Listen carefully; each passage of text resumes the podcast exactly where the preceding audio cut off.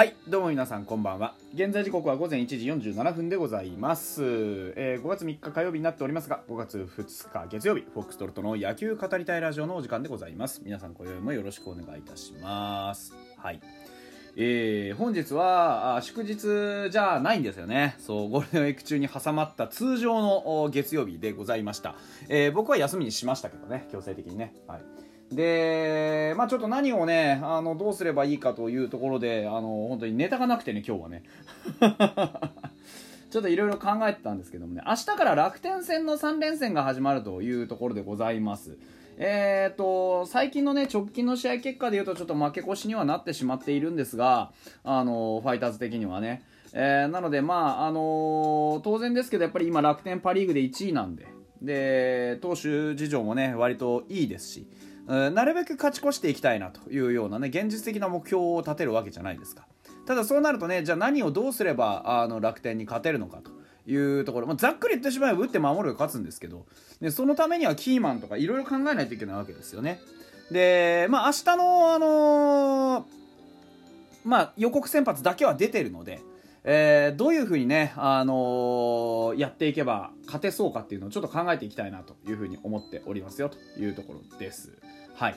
あのまず最初にね、その予告先発ですけれども、えー加藤くんでございます。あのうちはね、加藤くん、実はあの結構楽天戦には強い、まあ、楽天戦だけじゃないんですけどね、今年に限らず、えー去年から結構こう、試合をちゃんと作ってもらえるようになりましたんで、あのーまあ、ね、前回みたく8回、9回、ね、そういう、こう、なんていうんですか、えーまあ、投球というよりかはですね、えー7回、6回、7回ぐらいまでは、あ僅差でいってくれるというようなところを期待したいなというふうには思っております。ただでさえね加藤君左投げなんでそんな簡単にあのパコパコパコパコ打たれ打たれたりというのは、まあ、最近の成績からすると考えづらいです。えー前回オリックス戦4月26日でした。こちら101球をね投げました。8回で2失点。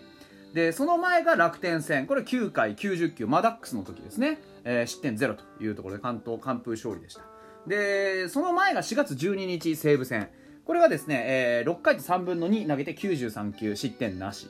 でその前がさらに前が4月の6日、えーロッテ戦。こちらも6回と3分の2投げまして92球。こちら2失点というところで直近の4試合で4失点しかしていないと。今季防御率2.19と非常にあの安定しています。ですから、あのーそのデータのままでいけば今回も、まあ、あの1失点か2失点ぐらいで済むだろうという計算は、まあ、一応立つっちゃ立つという話ですただ、あのーやはりキーマンとしてね挙げられるのは相手ピッチャーのね、え田中のマー君ですけど田中のマー君も田中のマー君でですね今年わりかし安定してますよと。えー防御率が1.86、4登板して2勝1敗、ね、2勝1敗に関しては加藤君と同じです。で、同じようなローテーション回ってきています。えー前回ロッテ戦が、えー7回106球失点1。で、前々回4月19日が日本ハムね、えー加藤とのマッチアップで8回120球2失点で負け投手。その前が4月5日で西武戦。これが7回99球2失点で、えーそのさらに前がですね3月29日、えーオリックス戦。これが、えー7回93球1失点で、うんとまあ面白いのがですね、うんあのー実は田中の将大は100球を超えると勝ちがついてない。この4試合見るとね、まあ、ざっくりしたデータですけど。で逆に7回を100球未満で済ませてる時はまああの勝ちがついてると。まああの簡単な話なんですよね。打たれてないからそうなってるだけで。でですけど要はあの球数をしっかり投げさせるということは実は大事かもしれない。でただねそのそう考えると球数を投げさせるって結構今うちのチーム的には難しいんですよね、まあ、なんでかっていうと、えーうち今積極打法を全面的に取り入れてとにかくきちんとバットを振りなさい。でバットを振ることによって、えー結果は出るよという。あの僕もでもこれは賛成なんですよ実際。あのーやっぱりね去年まで、えーストライクゾーンの球を見逃しすぎてましたうちのチームは。僕ちょくちょく吠えてたと思うんです。どうして見逃し三振をするんだと。振りなさいと。振らないと何も起こらないと。振ってボールにねバットが当たればそこから何かが生まれることはあるんだと。でも振らなかったらバットにボールは当たらないから何も起こらないんだと。何かを起こしていかないと野球にならんぞというようなこと。を僕はずっと言ってたような気がするんですけど。でもあのそういう傾向をね今年多分ビッグボスは改善しようとしているんですよ。あのとにかく初球からも積極的に振っていきなさいと。初球で別にアウトになってもいいよと。ただ何もしないであのバットをね振らないよりよっぽどマシだよというようなことをずっと言い続けてると。で現に今結果の出てるバッターたち特に今川君とかもそうですし万波もねそれなりにホームラン打ってるじゃないですか。で松本剛もそうです。とにかくバットをよく出すんですよね。でその分三振も多いんですけど三振は別に OK じゃないですか。だって最低でも3球投げさせてるんだから。まあねその代わりあの1球でアウトになるってこともありますけどでも三振する分にはいいんですよ。ただその中でその3球の中できちんと勝負をしなさいってことなんですよね。でそういう勝負を今できているのであえて球数うんぬんって気にする必要はないかなと思うんですよ。とにかく田中の将大だからといってあのー、まあ、言っちゃ悪いですけどあの全盛期はもうあの過ぎてるわけじゃないですかはっきり言って。でただストレートとかねあの変化球とかそういったものの組み合わせが非常にうまくなっている。でスプリットもそうですし、ね、縦スラもそうです。もともとやはり奪三振の取れるピッチャーであったところの田中将大ですからそうやって考えた時にはもう今もうあの技巧派であるのに変わりはないんですよね。ですからストライクゾーンの中で絶対勝負はしてくるんですよ。逆に。あのー、三振バッタバッタ取っていくぞっていうタイプではもうないってことは逆に言うとそのゾーンの中にきちんとボールを収めてくるはずなんですね。ですから僕はかえって今のファイターズとの相性っていうのはさほど悪くないと思うんですよ。調子が良かったか悪かったかは分かりませんが実際に前回のファイターズ戦では8回120球を投げているんです。これは他のチームの時の投球に比べてダントツに多いんですよ。ロッテ戦でも106球西武戦でも99球オリックス戦にだって93球なんです。ですからおそらくですけど積極的にバットを振っていくことによって田中将大がかわしに行くという、えー、シナリオは多分成り立つと思うんですね。かわしに行ってくれればこっちのもんなんですよ逆に。球数がとにかくかさみますしかわしに行けば。厳しいところ厳しいところって、えー、狙っていけば当然のことながら投球は組み立てが苦しくなってきます。ですからまずは自分たちの野球をしっかりと貫くということが大事かなというふうに思います。加藤君にはあとにかくカード頭を取ってほしいという願いを込めてですね、えー、最悪その同点ぐらいまででなんとか済ませていただければというところです。あのー、勝ちをね、やはり過剰に意識せずに、加藤君、とにかく6回をこう無事に投げ切るぐらいのイメージで言ってくれれば、わりかしいい試合になるんじゃないかなというふうに思います。